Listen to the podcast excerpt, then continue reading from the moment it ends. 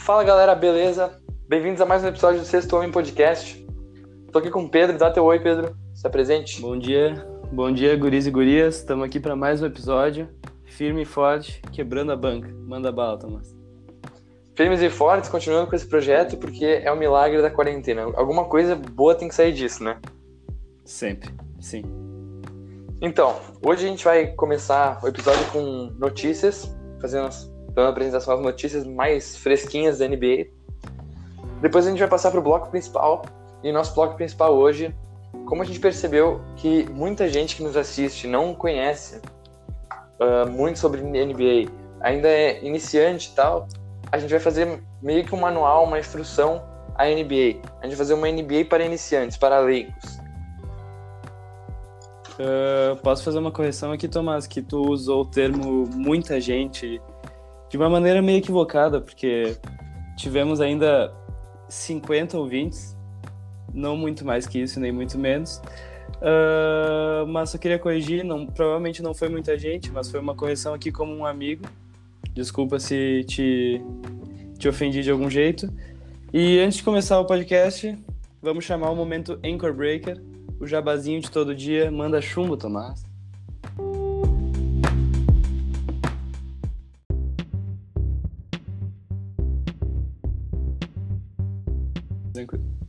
Então aqui vamos fazer as nossas notícias. Pedro, o que, que tu separou de notícias pra gente? Eu separei uma notícia que é bem antiga, mas esquecemos de falar nos outros podcasts. Bem antiga não, mas foi um pouco depois da paralisação da NBA. Uma coisa que eu achei muito legal do time Phoenix Suns, que está simulando todos os seus jogos pela plataforma do videogame, pelo NBA 2K. Eles estão fazendo uma simulação com jogadores profissionais de 2K. Uh, sim, o primeiro jogo que eles fizeram, eles tomaram um blowout do Dallas Mavericks, então continua tudo igual. Mas eu achei interessante isso. Tudo Não normal. tinha visto nenhum time. É, tudo normal. Não tinha visto nenhum time com tomando essa iniciativa, achei interessante. Mas eles continuam perdendo. Isso que é importante. E a tua notícia aí tem mais alguma coisa? Tem a notícia separada que o PJ Tucker, o agora jogando de pivô no Houston Rockets, PJ Tucker, uh, famoso por colecionar tênis, acho que é isso que mais impressiona, o que mais dá holoforte a ele é isso. Uh, ele vai abrir a própria loja de tênis, e eu acho que é isso, o cara é viciado e vai trabalhar com o que gosta, né? É, aí é que é bom, né? Agora, ainda mais nessa pausa, ele vai conseguir fazer todos os esquemas da sua loja. Importante, importante. Não tenho muito o que comentar sobre isso. Fala aí, qual que é a tua outra aí? Olha, confesso que não separei mais nada, além do 2K do Suns. Mas uma informação é que no dia que a gente está gravando hoje, deixa eu confirmar o dia certinho, se eu não me engano, é dia 23 de março. É o aniversário de Kyrie Irving e de Jason Kidd, dois dos maiores armadores da história do esporte que nós tantos amamos. Falando em Kyrie Irving, o Kyrie Irving, é, saiu a notícia agora há pouco, que ele tá doando, doando uh, 323 mil dólares uh, para a organização Feeding America para distribuir 250 mil uh, lanches e, e almoços em Nova York. Olha, legal, não legal, esperava né? por essa, mas achei legal, se mostrando humilde. Porém. Não vou muito com a cara, eu não. Caí, né? Não vou com a cara. Eu caí. Mas tudo Também bem. Tem, Gostei... tem outro? É... Oi? Pode falar, cara. Não, só gostei da iniciativa do Kairi, foi um negócio inteligente por parte dele. Uh, qual que é a tua outra notícia? Não, é só uma que uh, o comissionário da NBA, o comissário da NBA, uh, falou que é muito improvável que o processo de draft desse ano vai ser algo normal. Provavelmente vai ter algo alterado, eles vão fazer algumas mudanças, provavelmente vai ser talvez mais encurtado, não vai ser toda aquela Tu lembra que. Tu sabe muito bem. Sim, aquela fuleiragem de três horas. Sim, é muita fuleiragem e tal, e a forma que, que é feito o sorteio e tal. Eu acho que vai ser tudo meio junto, assim. Isso sim. aí, vai ser tudo meio próximo. É, sim, o cabecinha de guidão, Adam Silver tá sempre com, com colocações importantes. Então acho que vai ser legal essa mudança. Como foi a mudança do All-Star que ele propôs. Acho que vai ser legal essa mudança. Muito. a gente pode passar pro bloco principal agora, tudo certo com as notícias. Bora lá? Bora lá.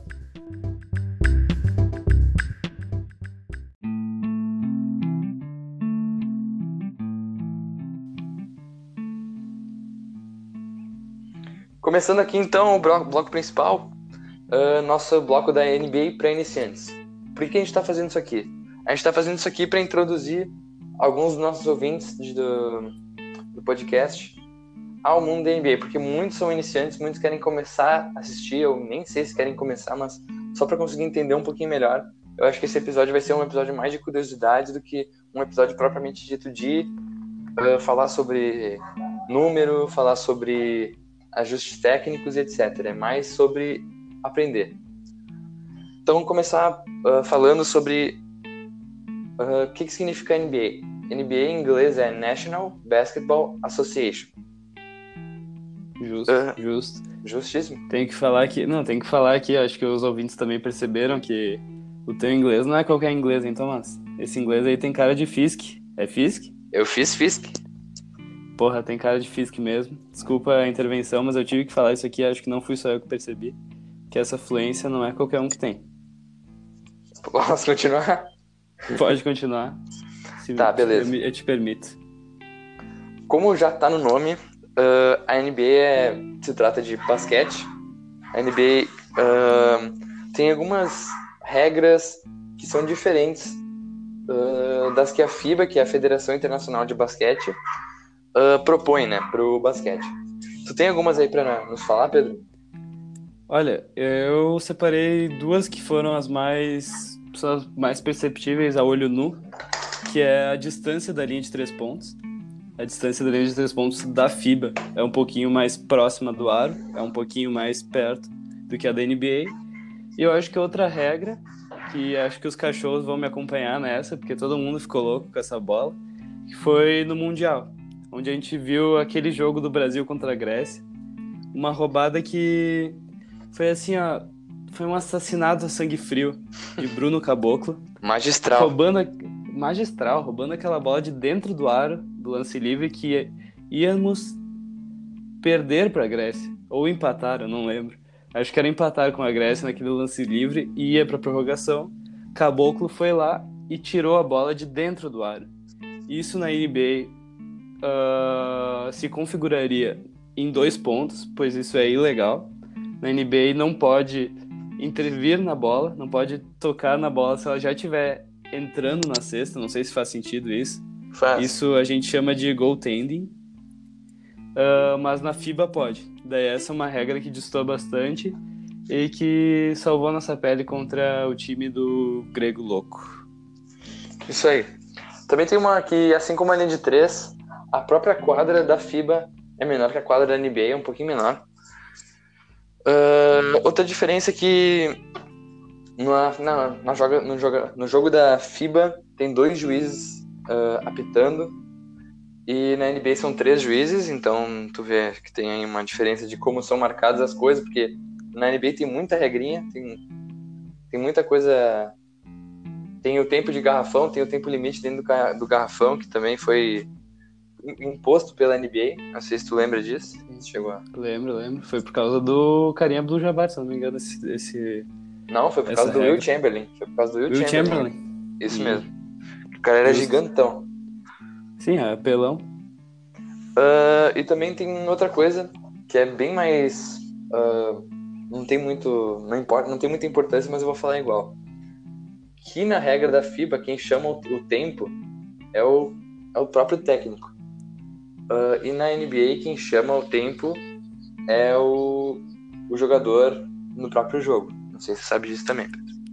Certo. Isso a gente consegue perceber no jogo, os jogadores fazendo sinal para o juiz, tudo. Mas eu tenho uma crítica aqui para fazer à NBA, que por vale. mais que tenha três juízes, não adianta porra nenhuma, porque os juízes continuam marcando, não marcando algumas certas coisas absurdas então, três juízes não muda porra nenhuma. A FIBA tá certa em colocar dois, pagar menos salário e botar esse salário no salary cap. Isso aí, ó, funciona. E tem o VAR, assim né? Funciona. Tem o VAR deles lá, que não é bem um VAR, é um Coach's Challenge. Enfim. É mais um. Parece o vôlei, assim, parece o vôlei. É. Cada técnico tem a sua, o seu desafio e os juízes vão lá pro VAR do basquete e veem se foi falta ou não, ou se teve alguma infração ou não. Acho que é isso. É, de resto, as regras do jogo em si, de como é jogado o jogo na quadra pelos jogadores, só tem essas diferenças, porque basquete é basquete, é, tem a acertar a bola na cesta e isso aí. Uh, Isso aí. O que a gente quer falar mais é sobre como que funciona a NBA. O jeito que uh, a, a liga inteira foi construída ao redor de como como é estruturalmente a NBA. Então começar confesso falando que eu demorei. Desculpa, Tomás, mas confesso que eu demorei um, no mínimo um ano para entender direito que, como é que funcionava a divisão da NBA. E não tive. Vou fazer uma crítica aqui também, que não tive nenhum podcast para me alertar sobre isso. Acho que vai ser importante esse podcast. isso é trabalho comunitário quase. Isso aí. Tá, quer nos, nos contar como é que funciona então essa estrutura aí pra nós, Pedro? Olha, ah, é bem básico. Ah, acabei de me contradizer, porque eu falei que era muito difícil, mas é básico. É De básico. novo. Porque a NBA é, uma, é dividida em duas conferências. A conferência do lado leste, que ficam todos os times do lado leste dos Estados Unidos. Faz muito. E a mais conferência. É, tá. Porque tem o. Ah, é, é- não é bem certa essa divisão, mas tudo É, bem. mais- o lado leste basicamente é aquele lado mais rico dos Estados Unidos, é quase o lado nordeste, se for ver. Mas enfim. Tá. E dividido entre Conferência Leste, que nem eu falei, e a Conferência Oeste, que é- são os outros times do outro lado. Que não é bem do outro lado, que nem o Tomás falou. E dentro dessa, dessas conferências existem as divisões. E cada divisão vai ter o seu campeão, mas isso não influencia em nada. Só influencia para ter uma bandeira dentro do estádio dizendo que ah, o tal time foi campeão da divisão do Atlântico.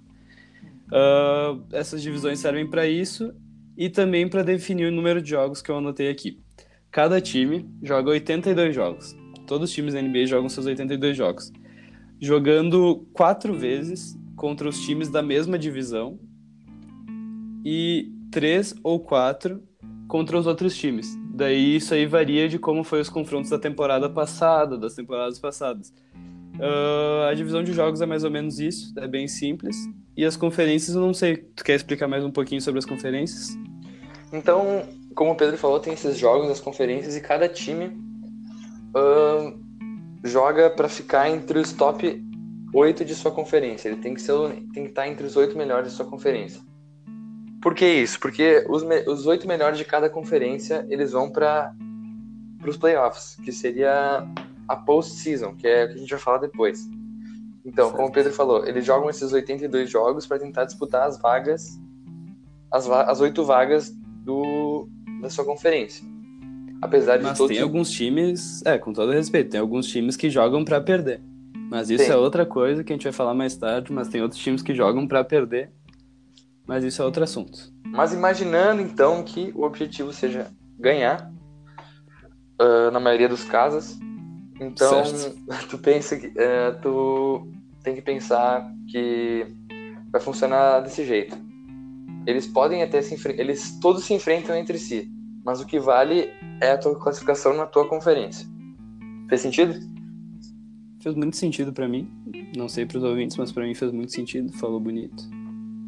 E depois da temporada regular, que é essa temporada de 82 jogos, ah, como é que funciona?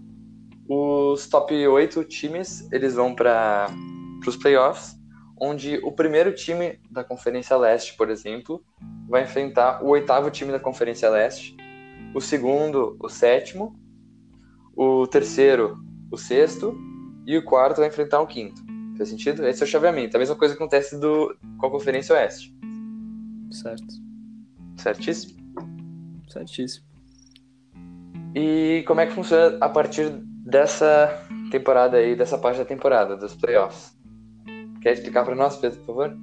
Ah, sim. Cada time, que nem tu falou, que eles se enfrentam, por exemplo, o oitavo com o primeiro, eles disputam uma série de playoffs.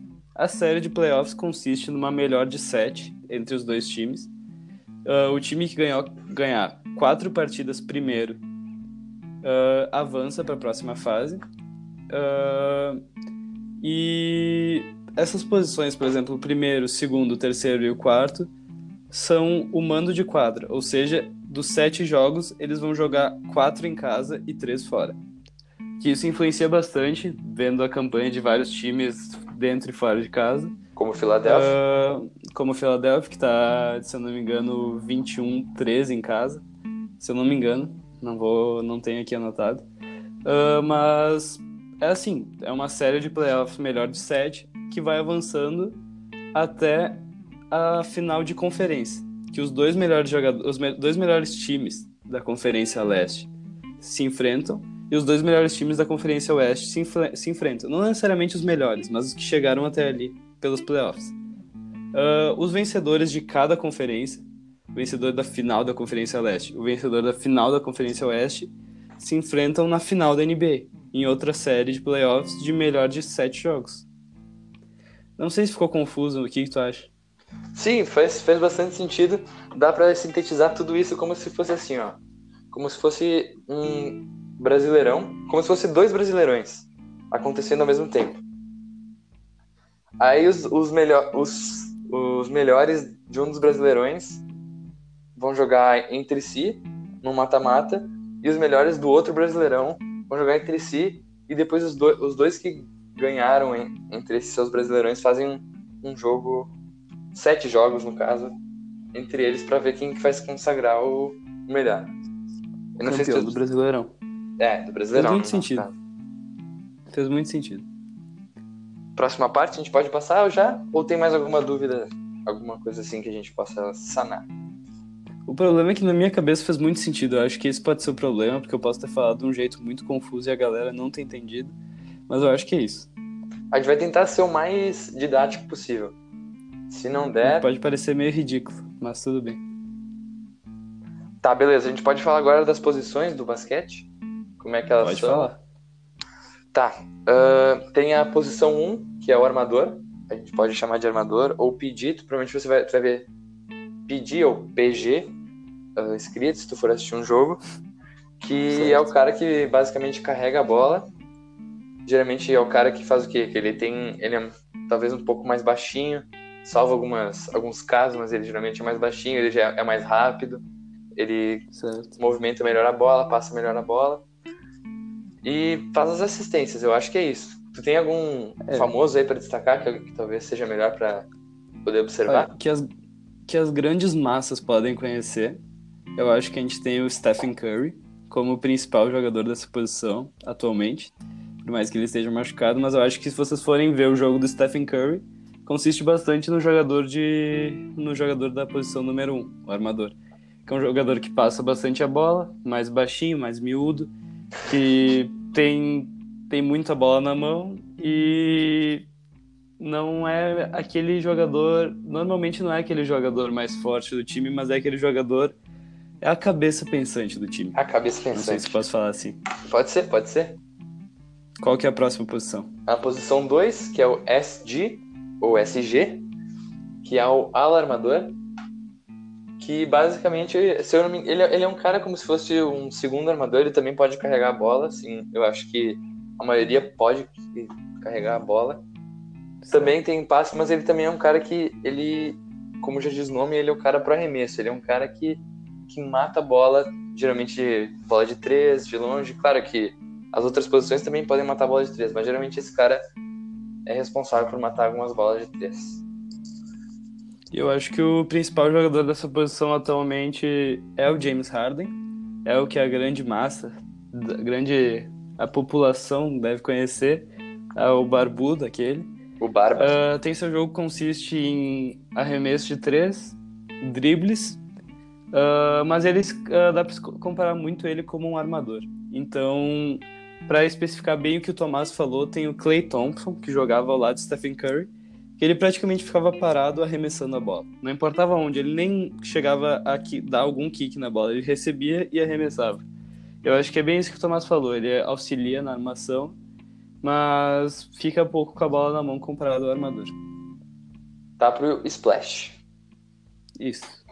Agora passar para passar para três, que é o ala, propriamente dito, o SF, que já aí já é um cara um pouco, mai, um pouco maior, chega até uns 2 metros e pouco, 2 metros e.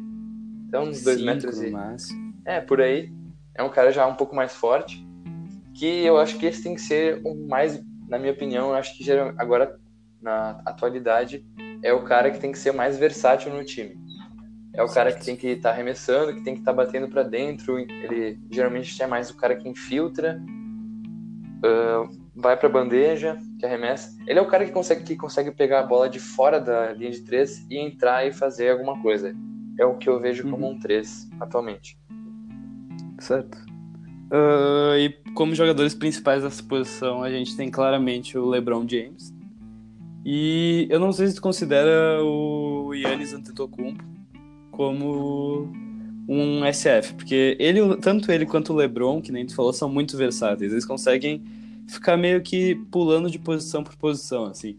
Tanto jogando de armador, de ala, pivô, que é a próxima posição que a gente vai falar. Eles podem jogar de várias formas, porque eles são versáteis. Uh, versáteis. É isso, eles têm um arsenal. seus 2 metros e 5, uh, dois metros, um pouco mais o Antetokounmpo, mas eles conseguem tanto infiltrar quanto passar bem a bola. A bola de três desses dois é um pouco contestável, do LeBron tá melhor, mas a do Yannis é contestável, porque uma das funções principais do ala também, além de infiltrar, é ficar num canto, esperando a bola vir nele para ele arremessar, simplesmente isso. Porque tem vários, tem vários alas que só esperam a bola vir para eles arremessarem. Então, varia bastante essa posição, que nem tu falou, são muito versáteis. Eu acho que os principais que eu consegui pensar foi o LeBron e o Antetokounmpo. Não sei se tu tem outro jogador para adicionar. O Kawhi Leonard, talvez, que ganhou bastante espaço, é. apareceu bastante na, na, por causa da final da NBA ano passado. Mas eu acho que é isso. Eu acho que esses são os três mais famosos atualmente. Sim, acho que é isso. Agora a gente vai passar para a posição 4, que é o ala pivô, ou PF, Power Forward que basicamente ele já é um cara grandão, ele não é tão grande quanto o pivô, mas ele já é, já é grande. É, eu penso eu penso que é um cara que é uma ele é um cara grande, mas ele tem que ser rápido, porque é o cara que vai, sei lá, receber um, um alley-oop, uma ponte aérea. Ele é o cara que vai estar tá para ele vai fazer um um fadeaway, talvez.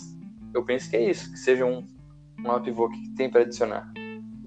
Eu acho que para exemplificar bem isso que tu falou, a gente tem o Anthony Davis, que joga ao lado de LeBron James no, no Lakers, que ele é bem isso que tu falou. Ele tem tanto esse tamanho, se não me engano, ele tem 2,15, não sei, ele é muito grande, mas ele tem muita noção de jogo, assim, ele não fica plantado embaixo do garrafão. Ele tem velocidade, ele tem o drible, ele consegue dar o crossover, o drible, muito com bastante facilidade ele tem até a bola de fora, a bola de três. E eu acho que ele exemplifica bem isso que tu falou do ala pivô. Mas outro estilo de ala pivô, que não seja esse ala pivô for, forte, grande, uh, tem o Kevin Durant, que pode ser considerado um ala pivô. Uh, ele é magrelo, tem seu arremesso como principal arma.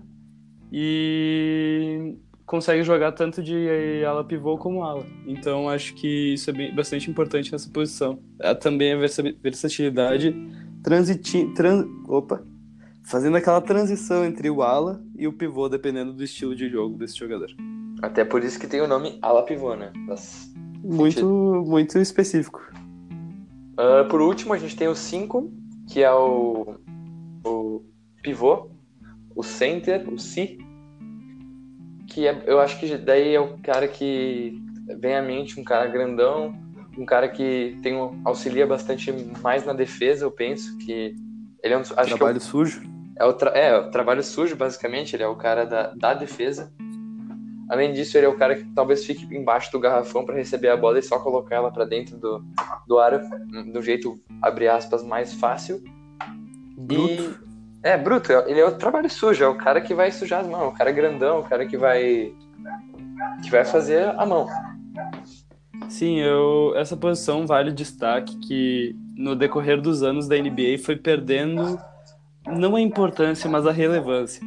Por exemplo, nos tempos áureos de NBA com Bill Russell e Will Chamberlain, que foram dois dos maiores jogadores da NBA, maiores pontuadores da NBA, eles eram os pivôs, eles recebiam a bola e faziam cestas de maneira muito fácil. Com o passar do tempo, tivemos Shaquille O'Neal, Hakim Olajuwon, grandes pivôs, e todos esses pivôs recebiam salários muito altos. Eles eram os jogadores que os times procuravam para pegar para eles. Pra, eles têm que ter, cada time tem que ter um pivô. Eu acho que atualmente com essa transição de bola de três pontos, arremessos, infiltrações, o pivô acabou, per, acabou perdendo a relevância na NBA atual. Tanto que a gente não vê vários pivôs sendo os líderes de suas franquias. A gente vê como, por exemplo, o Joel Embiid, do Philadelphia, o Jokic, do Denver, são, jogadores, são pivôs que tiveram que se adaptar ao jogo, tendo que driblar, passar bem a bola, arremessar, porque perdeu muito essa... perdeu muito a... como é que posso dizer, Tomás? Perdeu muito ah. a importância, não, mas a a dependência. Não se depende mais tanto é... de um pivô para ganhar um jogo. Isso aí. Eu acho que é isso que eu dei pra falar dos pivôs. Não sei se tem mais alguma coisa pra adicionar. Não, não tem mais muita coisa também. Só queria falar que uh, os times, eles têm. Eles têm daí, eles têm. Os times têm 15, 15 jogadores que eles podem ter na sua parte principal, no seu time principal, para ser redundante. Uh, e dentre eles que vão pro jogo são 13, se eu não me engano. É, são 13 que vão pro jogo para sentar ali no banco e poder estar tá disponível para entrar. Quer passar para a próxima parte, Pedro? Pode, pode ser. Qual, o que você quer falar agora, Thomas? Sobre o draft da NBA? Pode ser. Tem um Isso é uma coisa bem confusa. Eu, esse foi o que mais demorei para pegar o jeito. Mas você pegou o jeito? Foi até no passado. Você pegou o jeito? Peguei o jeito. Então me ensina, então ensina. Puta, agora tu me fudeu, tá, beleza.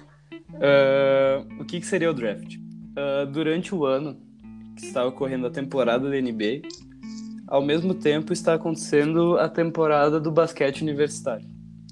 E nos Estados Unidos tem bastante, é bastante comum ver, dar bastante relevância para o basquete universitário.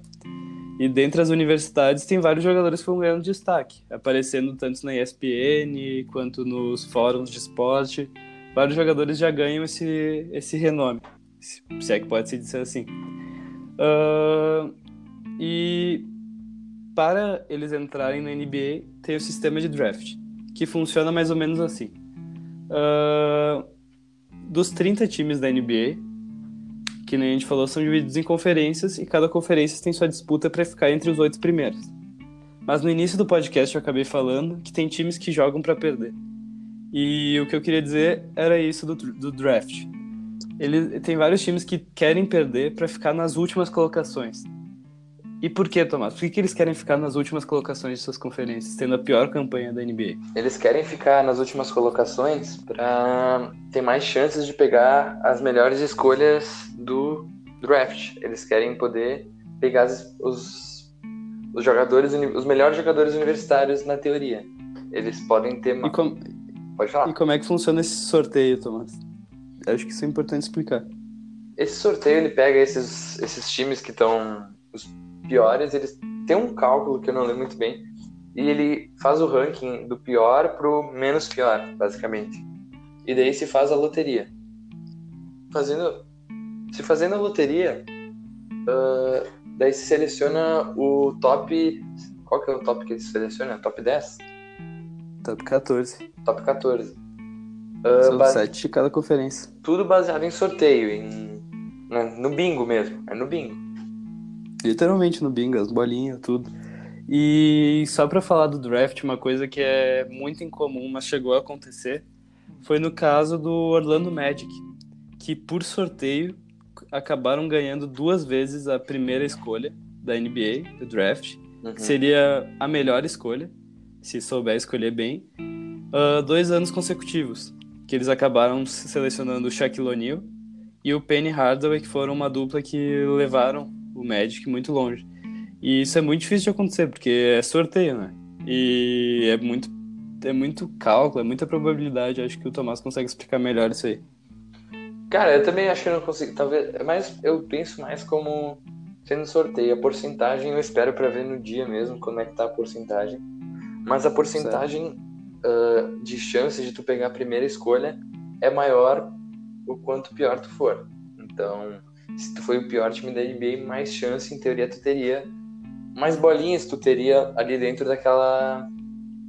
daquele sorteador. É, daquela cumbuquinha que vai sortear o. Sortear. Sortear. Uh, e daí, isso pode acabar deixando o jogo da NBA meio chato. Porque a gente vai ter vários times competindo para ganhar, mas também vai ter vários times competindo para serem os piores. A gente conseguiu perceber isso na época do Philadelphia, alguns anos atrás, que eles começaram o processo, que eles chamam, que eles acabaram tendo no máximo 11 vitórias por temporada por várias temporadas para conseguirem melhor, as melhores escolhas. Sim, agora eles conseguiram se aproveitar desse fruto. Eles conseguiram vários jogadores muito bons nessa nessa nessas cinco temporadas perdendo todos os jogos. Mas eu acho que isso acaba deixando o jogo meio chato, porque vários times perdem de propósito. Isso perde a magia competição, do basquete. Perde a competição, né? É, é competição. Mas isso acontece mais pro final da temporada, geralmente. Os times começam a perder para meio que ir se alocando assim nas suas posições mais para baixo.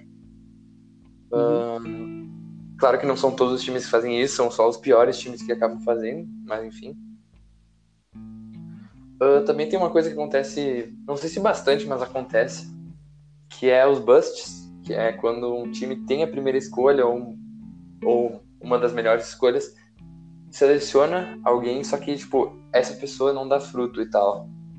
Como aconteceu com Anthony Bennett, que acho que, se não me engano, ele foi draftado pelo, pelo Cavs. Pelo Cleveland, aham. Uhum. E, e ele tinha... Ah, todo mundo dizia muita coisa sobre ele e tal, e que ele talvez se fosse um dos melhores e tal. Como dizem para qualquer um que vai ser a, a primeira escolha. Certo. Uh, e ele acabou não sendo nada, ele acabou jogando algumas temporadas na NBA, mas nunca com, algum, com alguma relevância, nunca sendo aquele cara que pode confiar uma bola, e acabou saindo da liga, acabou sumindo da liga e nunca mais apareceu, pelo menos na NBA. Certo, e o Cavs tem bastante esse essa euforia de draftar gente na primeira escolha sendo um bust, que a gente falou. Porque a gente teve o próprio Andrew Wiggins, que foi draftado pelo Cavs, chegou a treinar no Cavs, mas logo foi trocado para o Minnesota Timberwolves. E ele foi um jogador que era o melhor da, da classe do draft da época dele. Ele era para ser o melhor jogador, disparado. Jogou bem, fez boas temporadas, mas nada muito para o que chamavam ele, para o que diziam que ele ia ser. E agora tá ali no Golden State, provavelmente vai ser trocado. Então, os busts são muito comuns. Não sei se tem algum bust essa temporada. Tem alguém para dizer dessa temporada do último draft? Quem foi o bust? Cara, eu não acho que tenha tido algum bust essa temporada. O Zion, que foi a primeira escolha, entrou, jogou jogando, assim, tudo que dava para fazer. Tu tem alguma coisa aí? Eu não, eu não penso em alguém Olha, eu não pensei também em ninguém, eu vou dar até uma olhada para ver se eu consigo elaborar algum argumento, mas acho que não. Porque talvez o talvez o Jared Culver, o DeAndre Hunter, mas se bem que o DeAndre Hunter tá jogando muito agora no finalzinho da temporada. Uh, o Cam Reddish, que saiu na décima escolha, que já é uma escolha alta ainda. Cameron Johnson, do Phoenix Suns, que saiu na 11. Se eu não me engano, ele já tem 24 anos, o que é muito incomum de ver num draft alguém draftado com 24 anos. Eles geralmente pegam gente com 19, 20. Então não sei desses, foi, acho que pra mim foram esses busts, não sei. E tem alguns busts que são bem históricos. Uh, tem um time que é o Portland Trail Blazers, que é um time que já passou por Kevin Durant, já deixou passar Kevin Durant e já deixou passar Michael Jordan, né? Então caras são muito fodidos. É, os caras, eles acho que eles fazem por querer, para se ferrar. Mas também tem muitos jogadores que, ao contrário de Busts, são selecionados lá embaixo. Não lá embaixo, pode ser no finalzinho da primeira rodada, que são, são 30 escolhas a primeira rodada, uh, ou até na segunda rodada. Tem vários jogadores que são escolhidos aí e se destacam vários times, como por exemplo o, o Draymond Green, do Golden State Warriors, que é um dos principais jogadores, foi, foi escolha de segunda rodada de draft, que é uma coisa meio absurda pro jogador que ele é. Tem mais alguém que tu tem que seria foi uma surpresa assim? Tem o Paul, o Paul Gasol, Paul Gasol, se não me engano ele também foi foi escolha baixa, o Mark Gasol também foi escolha baixa. mais porque certo. tem essa coisa de estrangeiro e tal, porque, pelo se eu não me engano, também tem uma coisa que é muito comum no draft da NBA, que eles preferem pegar, pegar pessoas, pegar americanos a pegar estrangeiros. Eu acho que o principal exemplo disso é o Luka Doncic, que atualmente é um dos melhores jogadores da NBA, vai ser por muito tempo, porque ele é muito novo. O Rookie Saiu of the do Year? draft, Rookie of the Year, que foi, depois a gente vai falar mais, mais um pouco sobre os prêmios. Foi o melhor jogador da classe passada de draft. Não foi a primeira escolha, mas todo mundo sabia que ele ia ser a primeira escolha, porque ele era muito bom, mas ele acabou não sendo a primeira escolha. Uh, e acabou saindo, se eu não me engano, na quinta escolha pelo Atlanta Hawks. Só porque ele é estrangeiro, ele é europeu. Então, não sei. Tinha muita gente duvidando do potencial dele na liga, isso também era meio que um absurdo. Então, não sei. Eu acho que sobre o draft é mais isso, a gente acabou se estendendo bastante, mas. Bastante. Eu, acho que, eu creio que não tenha muito mais o que adicionar sobre o draft. Espero que tenha sido compreendido como é que ele funciona. Basicamente, então. E eu acho que. É uma por seleção. sinal, a gente vai fazer um. Desculpa, Tomás, por sinal, a gente vai fazer um episódio sobre o draft do ano que vem. Desse ano, no caso. Draft da classe da, da temporada que vem. Classe de 2020. Acho que a gente vai fazer um episódio ainda sobre isso. Sim, claro, a gente vai fazer. Certamente, ainda mais quando a gente estiver sem NBA, né? Certo.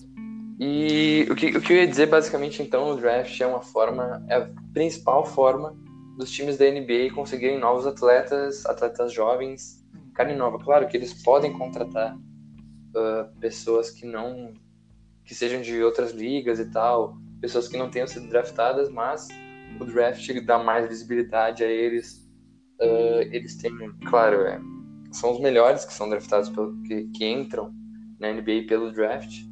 Eu acho que é isso. Agora a gente, vai, a gente pode falar um pouco sobre o salary cap. Tu quer falar um pouco sobre isso? Sobre... Sim, mas isso eu vou deixar contigo, Tomás. Joguei a bomba nas, nas tuas mãos. Eu confesso que eu não entendo muito de salary cap. Acho que tu também não entende muito, não sei. Mas eu vou jogar nas tuas mãos. Se precisar de algum auxílio, eu tô aqui. Tá, eu vou tentar explicar do meu jeito. Espero que seja compreendido.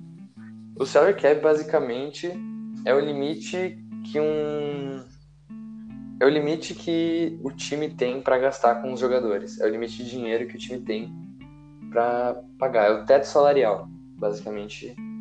É o quanto que uma equipe pode gastar.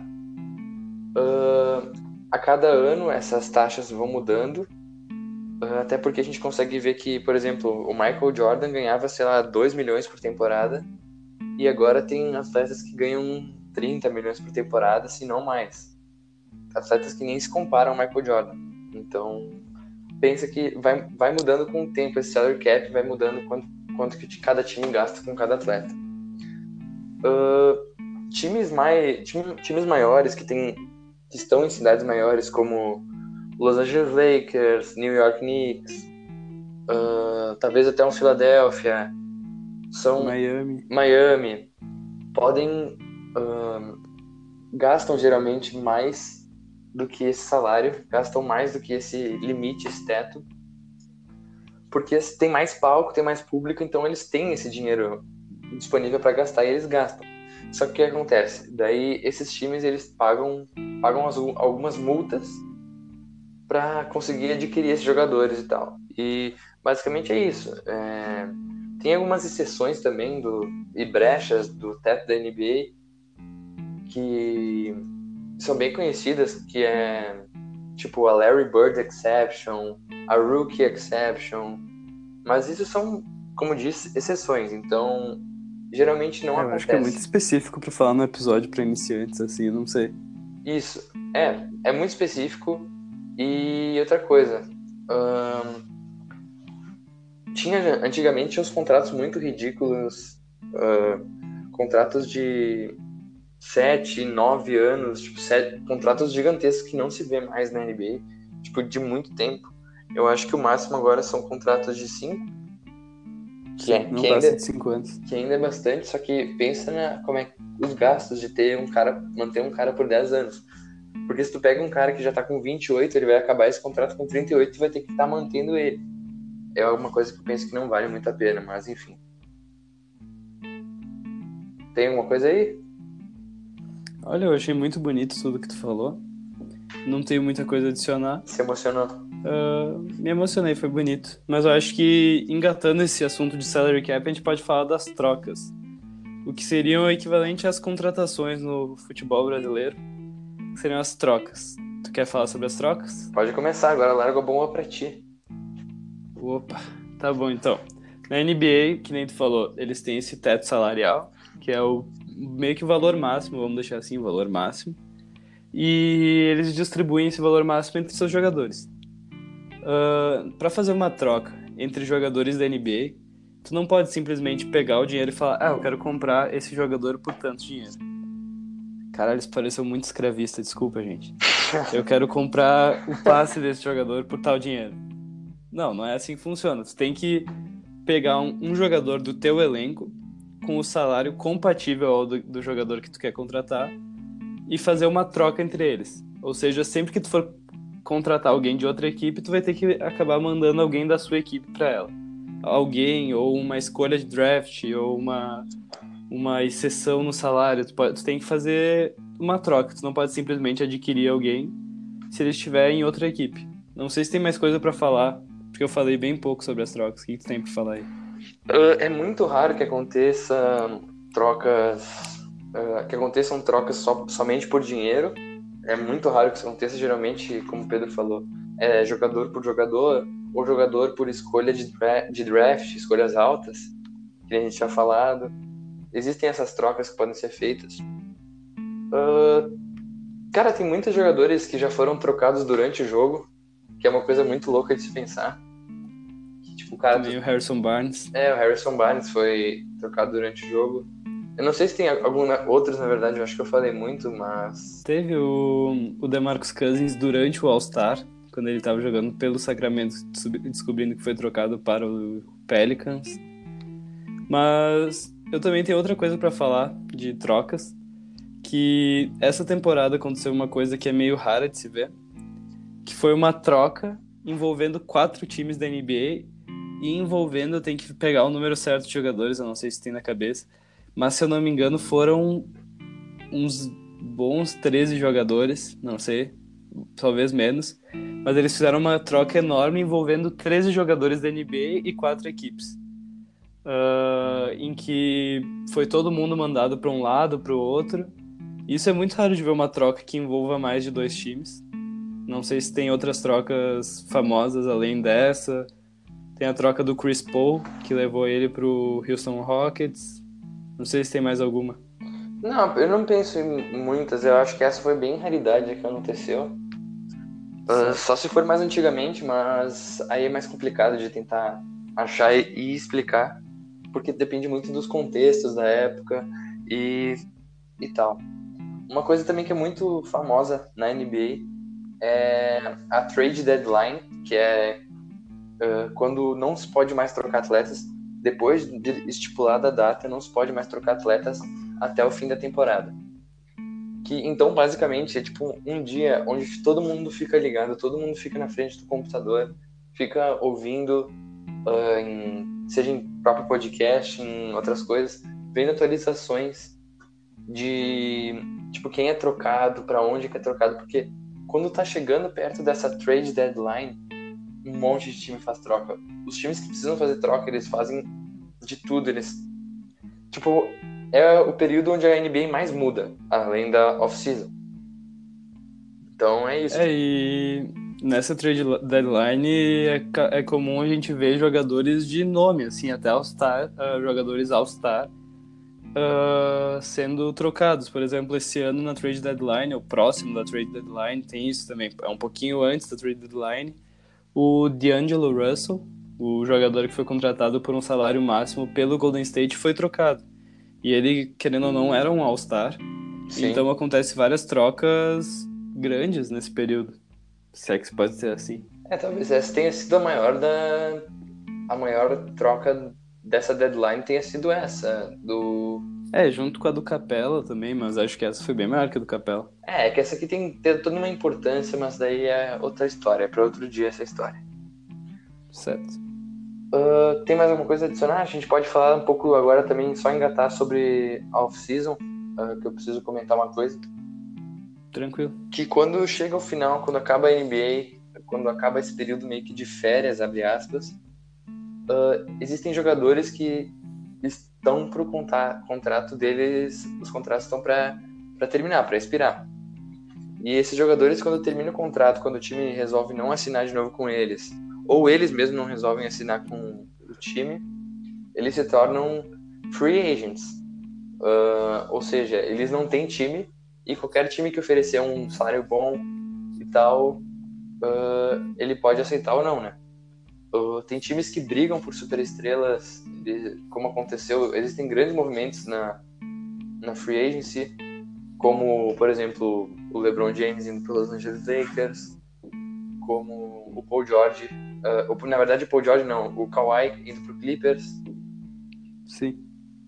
Ou até o Kawhi, é, enfim. Existem várias essas coisas acontecem com free agents e tal. E é isso. Uh, a gente pode agora passar para a parte das premiações, que explicar uhum. as premiações que acontecem no final do ano, além da, do título da NBA, de quem ganha a final, existem as premiações individuais, que, que são dadas para determinadas categorias, abre aspas. Uh, pode ir falando aí, Pedro, pode tocar. Opa, desculpa, tava no meio de um bocejo, tu me interrompeu aqui, muitas, muitas desculpas aí. Uh, nas premiações, a gente até fez um episódio, se eu não me engano, o primeiro episódio do nosso podcast, fazendo uma simulação do que seriam as premiações para essa temporada se tivesse acabado agora. Uh, e essas premiações, que nem tu falou, são de teor individual. Esse teor individual foi péssimo, desculpa. Uh, tá, e daí, por exemplo, tem. Acho que a menos relevante é a do. Como é que eles falam? É executivo do ano, que são os, os executivos de cada time que mexem por trás dos times. Uh, daí eles ganham um prêmio, mas essa eu acho que é menos relevante, porque aí começa com o Coach of the Year, que é o técnico do ano. Que eles premiam o técnico que fez o melhor trabalho na equipe, o que organizou melhor o time, o que talvez tinha um time ruim e fez. Uh, tirou água de pedra desse time, ou alguém que manteve o mesmo time e conseguiu uma campanha ainda melhor. Tem essa categoria. Qual que é a outra categoria aí, Thomas? A gente pode falar também da categoria do Most Improved Player, que é o jogador que mais evoluiu de uma temporada para outra, que melhorou seus números, melhorou suas assistências, melhorou, melhorou seu, todos os seus stats, e geralmente talvez sem mudar muitos minutos e tal. E uh, na maioria das vezes esse jogador, eles não premiam alguém que estava no primeiro ano e melhorou no segundo, eles premiam alguém que já está tipo no terceiro, quarto ano, ou até mais, como é o caso do Williams, que ele. Ah, não, no caso do Williams é outro, é o sexto homem. Mas, como é o caso do Tracy McGrady, talvez, ele foi. Ele já era um pouco mais velho quando ele recebeu a, esse prêmio e tal. E pode passar para o outro. Tem, a gente também tem o prêmio que premia o melhor novato do ano, que é o Rookie of the Year, o Roadie, que premia o novato que foi o novato sensação da temporada que é o novato que mais se destacou entre os que bombou, os seus bombou. companheiros de é o que bombou na picape, que nem tu diz, né? Isso aí. Uh, eu acho que não tem muito o que falar. É o, o jogador que foi draftado naquele ano uh, que se destacou mais entre os outros. Acho que isso. É isso. Tem também o sexto homem da temporada, Sixth Man of the Year, é, né? Sim, que é o cara que uh, acho que é 50 jogos no mínimo, que tem que ter entrado 50 em, jogos no mínimo. que tem que ter entrado, entrado uh, não pode ter começado o jogo como um titular, ele tem que ter entrado como reserva, no mínimo 50 jogos. E, enfim, é o, é o melhor reserva, basicamente o prêmio de melhor reserva. Isso. E que nem tu falou, é muito comum o Lou Williams ganhar. Ele já ganhou, se eu não me engano, três prêmios. Foi três? Já ganhou três. Ou mais. Não sei se é mais, mas ele já ganhou vários prêmios de sexto homem. E eu acho que um dos motivos dele ter ganho esse prêmio é que ele ele tem qualidade para ser titular, a gente consegue ver isso, ele tem a qualidade para ser titular, mas o técnico acha melhor ele vindo do banco. Mas ele vem do banco jogando mais minutos que jogadores que jogam no time titular. Então acho que ele é praticamente um titular que vem do banco. Então é meio óbvio dele ganhar tantos, tantos prêmios de sexto homem, porque ele tem uma minutagem muito grande. E ele é muito bom, ele tem. ele já foi titular em vários times. Ah, uma curiosidade também, outra, duas curiosidades. O Jamal Crawford também ganhou três vezes esse, esse título. E o brasileiro. DJ Crossover. E o brasileiro Leandrinho também já ganhou esse título pelo Phoenix Suns. Já foi o sexto homem da NBA. E é isso, do sexto homem também a gente pode passar pelo pro prêmio. Falta algum prêmio além do MVP? Falta, falta o jogador defensivo do ano. Ah, verdade. Que premia o melhor jogador defensivo da temporada. O jogador que teve o melhor trabalho defensivo, não sei se pode se dizer assim. Que tu quer, como é que tu quer classificar isso? Mas é o melhor jogador defensivo da temporada. É, é isso? É isso, não tem muito mais aqui. É o jogador não é só aquele. É, mas não é só aquele jogador que dá mais tocos pro jogo, que rouba mais bolas, mas é aquele jogador que tem uma leitura da defesa, que auxilia os, os companheiros de time na defesa, o que influencia no ataque do outro time, o que faz, por exemplo, um jogador mudar o arremesso porque ele está sendo marcado por esse jogador. Eu acho que é isso que é o jogador defensivo do ano, não é só o jogador que teve mais tocos e mais roubados de bola. Sim, que é efetivo realmente para fazer com que o outro time não pare, independente da forma. Isso. E agora então a gente passa para o último prêmio, que é o MVP, que é dado ao que melhor jogador é um... da temporada regular é o jogador mais valioso de cada, da, da NBA, mais Sim. ou menos assim, né?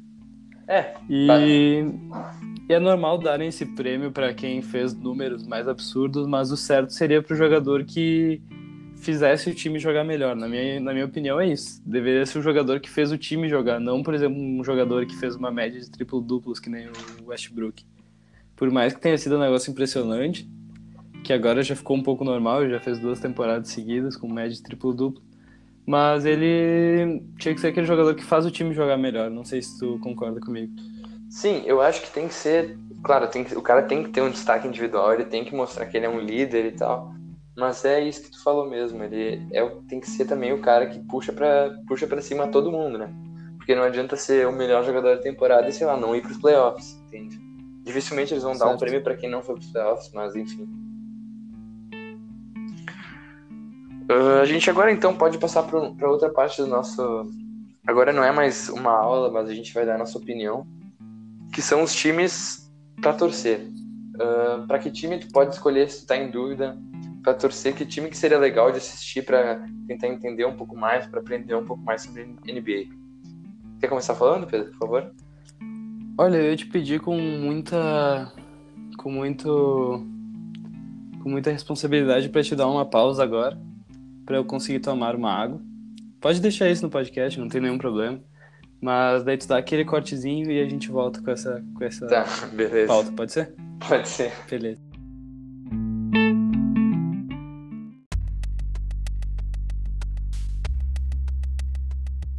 Então, começando aí a próxima parte do nosso podcast, uh, vamos indicar alguns times aí, os times para torcer. Tu tem alguma indicação aí, Pedro, já para começar para o pessoal? Primeiro, queria pedir desculpa pela minha pausa para tomar água, sendo que a galera não prestou essa pausa, mas essa minha desculpa é pro Tomás. Poderia ter me tá esperado. Tá tudo bem, tudo bem. E eu tenho um levantamento aqui dos times para torcer. Tu pode ser aquele cara modinha, e provavelmente aquele cara que fala vou torcer pro Golden. Tu pode ser esse cara. Daí tu vai torcer pros times que vão ganhar, que são aqueles times que vão ganhar sempre, que é o Lakers, o Bucks, o Clippers, o Golden, mas eu acho que esses são os times que se tu quer ganhar, se tu quer torcer pra um time que vai ganhar coisa, torce pra esse. Nem tem graça, nem tem graça. Não tem graça, não tem graça. Mas se quiser torcer, ninguém tá te impedindo, né? É, não, mas a gente só tá comentando aqui. E também tem os times que tem bastante história na NBA, que é, por exemplo, o San Antonio Spurs, vários títulos, mas agora tá meia Baixo. bomba. Meia bomba. Meia bomba. Meia bomba. E tem o Knicks.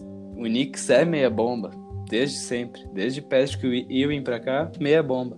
Até Carmelo lá, mas meia bomba. Celtics, que o Celtics é bom, mas eu acho que esses são os times históricos da NBA. Mas agora a gente vai dar a nossa opinião de times que a gente vai indicar do fundo do nosso coração para vocês torcerem. E aí, Tomás? É, eu vou começar indicando então uh, o time do, do Pelicans, que é o time que eu torço. Que, enfim. Por que, que eu uh, curto o Pelicans? Deixa eu, vou explicar, acho que agora vou, vou abrir meu coração, vou pro sentido emocional. Uh, porque é um time que tava uma merda no passado, tava, uma, tava assim, tava uma merda. Sabe aquele meme lá, tava ruim, agora parece que piorou? Sim. Então, é exatamente isso. Tá, é, tava exatamente assim. Uh, saiu o Anthony Davis, saiu a estrela do time. E que aconteceu? Uh, com essa troca do Anthony Davis veio um pessoal novo, veio sangue novo. O Pelicans pegou a primeira escolha do draft, draftou o Zion Williamson, que é, que é um, aquele cara é um trator, cara é um mamute bombando. gigante. Tá bombando. E, e é um time jovem, então é um time que tem muito para crescer, que eu acho que é o mais legal, porque, é, como dizem, a, fase mais legal para ver um time uh, é quando ele tá crescendo, não é quando ele chega no topo, mas é quando ele tá crescendo. É que nem o Grêmio, é que nem ver o Grêmio ganhando a Copa do Brasil, assim, que tava para ganhar a Libertadores. Sim, aquilo foi tipo bonito assim, de tá, ver mesmo. É, eu acho que. Tu entende o que eu quero dizer, né? Ver Sim, o time crescer é mais legal do que ele ganha. É bonito, a gente ficou tanto tempo sem ver um título do Grêmio, né? Foi um negócio bonito. Foi bonito de ver. Enfim, voltando aí pro coisa. É... O que eu vejo do Pelicans, então, é um time que acho que daqui a uns dois, três anos.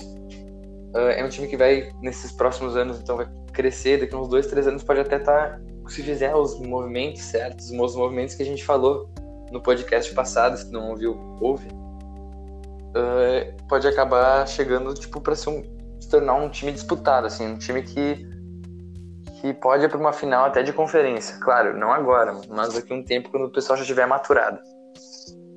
Certo. É legal de assistir os jogos também, eu acho muito legal de assistir os jogos do Pelicans. É, os jogos do Pelicans são muito legais de ver mesmo. Isso eu tenho que concordar contigo.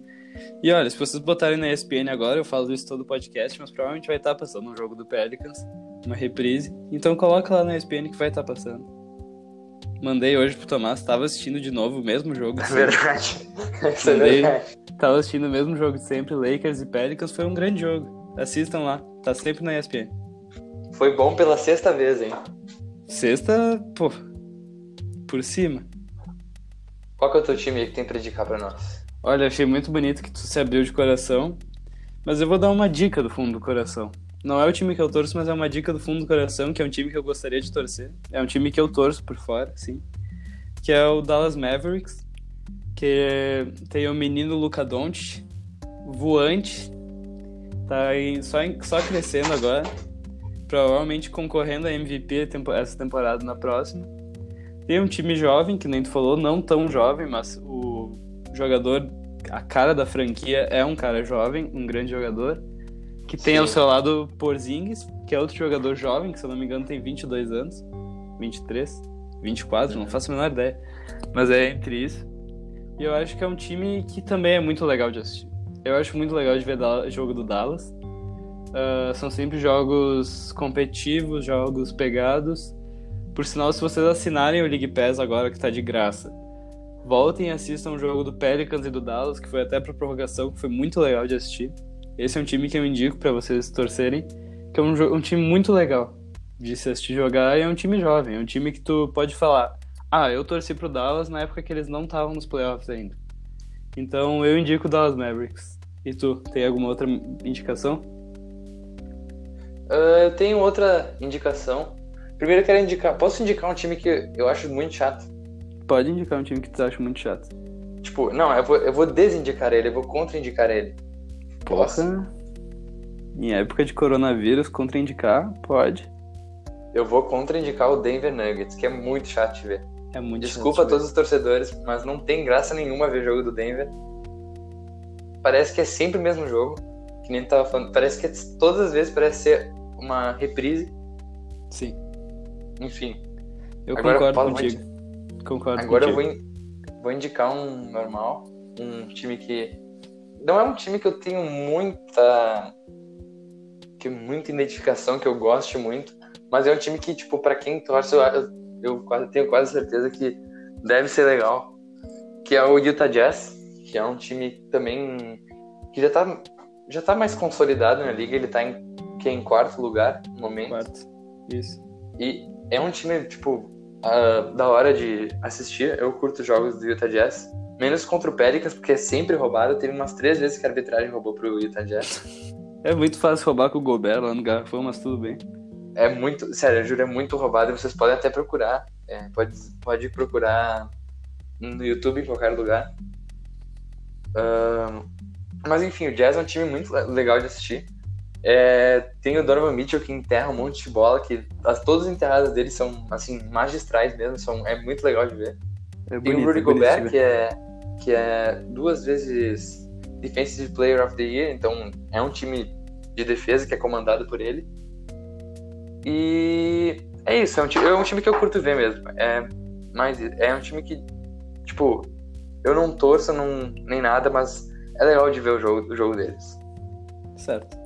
Uh, eu vou indicar um que acho que todos nós entramos em consenso com o Memphis Grizzlies, que é um time sim, sim. que. Esse sim é um time jovem, Uh, não vai pegar playoffs. Ah, vai sim, vai pegar playoffs essa temporada, sim, se tudo. Infelizmente. Não, não se... vai pegar. O Pelicans vai pegar a vaga deles. Aham. Tá, tá, mas vamos nessa então. Uh, mas o Grizzlies vai ter a sua primeira experiência com esse time em playoffs essa temporada, então acho que seria legal começarem a acompanhar esse time com um apego, porque tem o novato sensação Jamoran, que joga muito, joga bonito. Jamoran. Jamoran é convidativo, é convidativo ver ele jogando. Tem junto com ele o Jaren Jackson Jr., que é outro outro jogador muito bom, que saiu no draft passado, não, não nesse, no passado. Ele foi uma escolha muito alta, joga muito bem. E tem um time muito jovem. Eu acho que esse é, esses times que a gente está indicando para vocês torcerem são times jovens. São times que vão ter um, um sucesso a longo prazo. Sim. Uh, tem mais algum time para indicar? Uh, sim, eu tenho. Tem, eu, eu, eu, me tentava a indicar o Toronto, mas eu acho que o Toronto já tá surfando na onda de ser indicado. É. Porque, enfim, é campeão da NBA e tal. Uh, eu gosto muito do Toronto.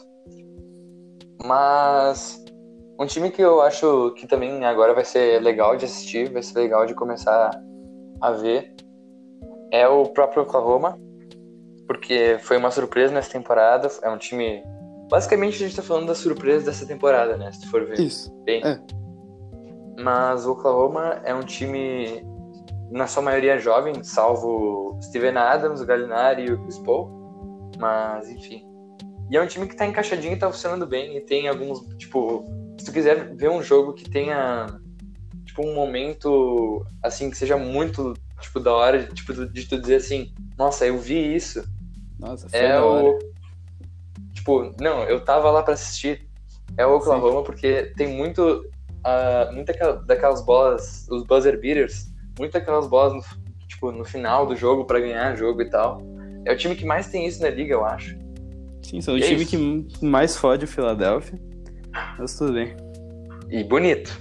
E bonito, fode bonito, esse que é o pior. Uh, tá, então, como tu abriu teu coração na tua primeira indicação, eu vou abrir o meu coração nessa última e vou indicar o Philadelphia Chave de Golden.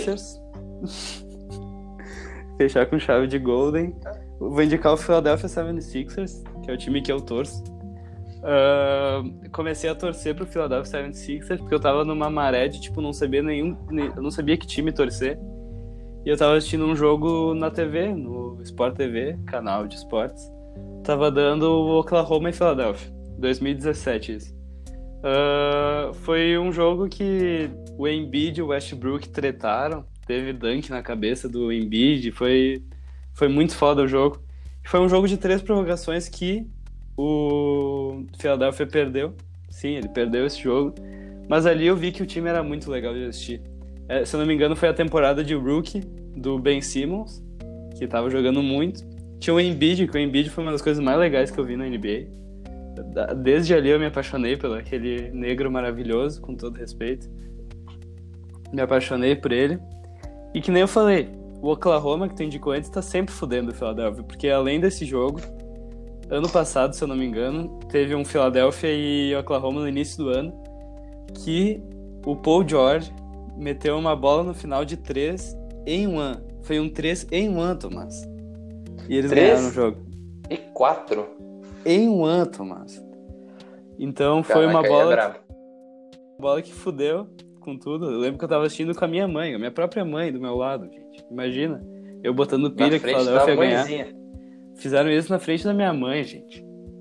Mas eu acho que era isso que eu tinha pra falar. Oklahoma tá sempre fudendo, mas eu gosto muito do Oklahoma. Mas era o Oklahoma do Westbrook e do Paul George. Agora tá bem diferente, então dá pra curtir esse Oklahoma. E eu abri meu coração. Philadelphia 76ers é um time em um ano pra vocês assistirem. É isso aí. Ah, mais alguma coisa pra tu que tu queira indicar, apontar aí? Olha, eu tinha isso anotado. Não sei se tu queria mais, desculpa, mas eu tinha isso anotado. Não, não, só quero. tu- o que tu já fez já tá perfeito. Bah, Eu só um- quero dizer pro pessoal, então, depois de tudo que a gente falou, depois dessa indicação de times, que tentem assistir, que tentem ah, se programar pra ver pelo menos algumas partidas dos playoffs, pelo menos assistir uma série dos playoffs. Ou, se não tiver, não souber, como a gente não tem previsão de quando volta nem nada, tentar entrar no. criar uma conta no negócio da NBA. Ah, que tá de graça. o famoso League os jogos. Pass. Sim, tá de graça. Então dá pra assistir alguns jogos legais, antigos e tal, só pesquisar. E é isso. É isso que eu indico. Assistam porque vocês vão gostar. Tenho certeza Vale a que pena. quem gosta de esporte vai gostar. Assistam que vale a pena. Vale. Quer passar pro nosso último bloco, então? Nossas indicações culturais? Sai, sai. Bora. Bora. Então bora lá.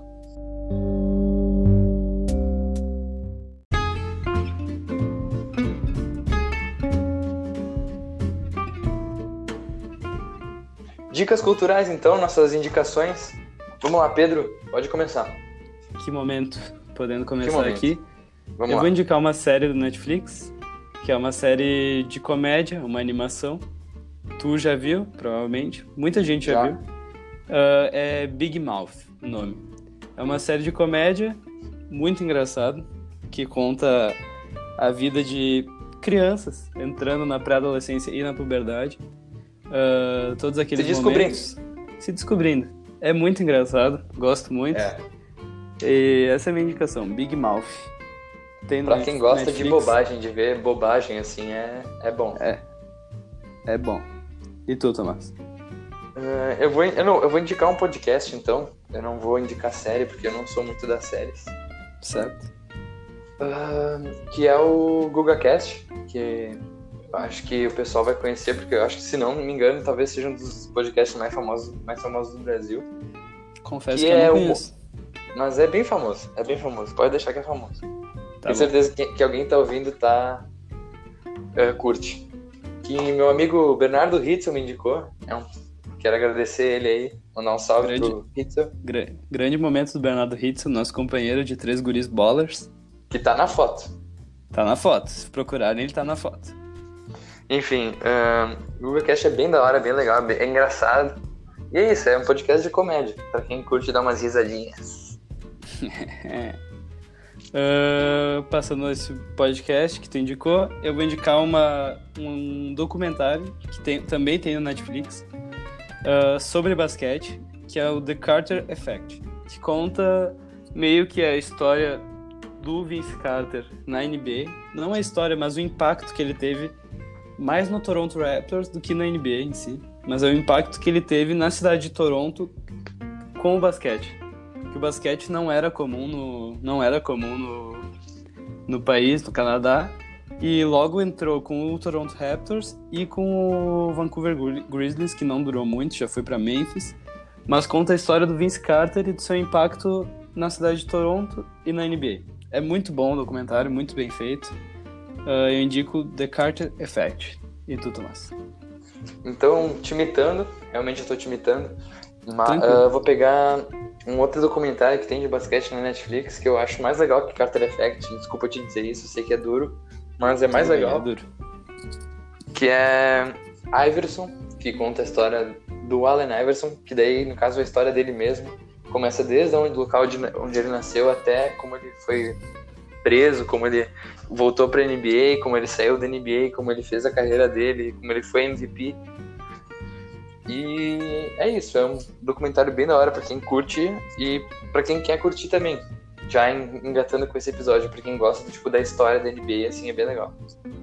Isso. Eu já me indicou esse podcast, esse podcast, não, esse documentário, eu assisti, é muito bom mesmo. Continuo achando Carter Effect um pouco melhor, mas é muito bom, Iverson, muito bom mesmo. Fiquei feliz que tu indicou aqui. Aí a gente vai ter que uh, brigar, Pedro. Tudo tranquilo, tranquilo. Eu não vou brigar com meu irmão de outra mãe. Uh, ah. Então, de banda, eu tava indo na dúvida, mas eu vou indicar Blossoms, que é uma banda britânica.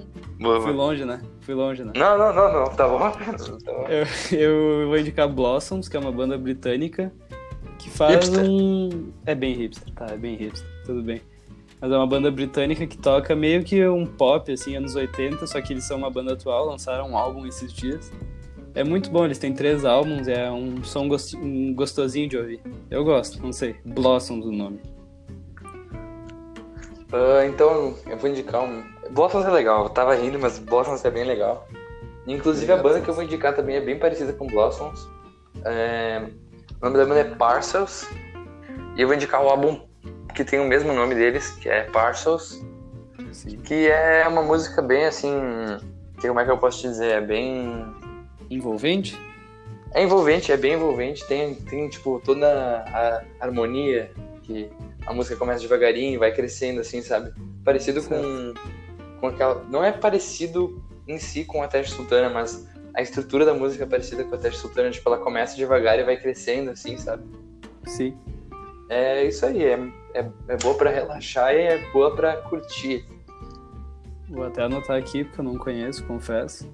Vou anotar aqui e vou, vou escutar assim. E as capas dos discos dele, dos EPs e dos discos dele são bem da hora. É tudo com temática de avião.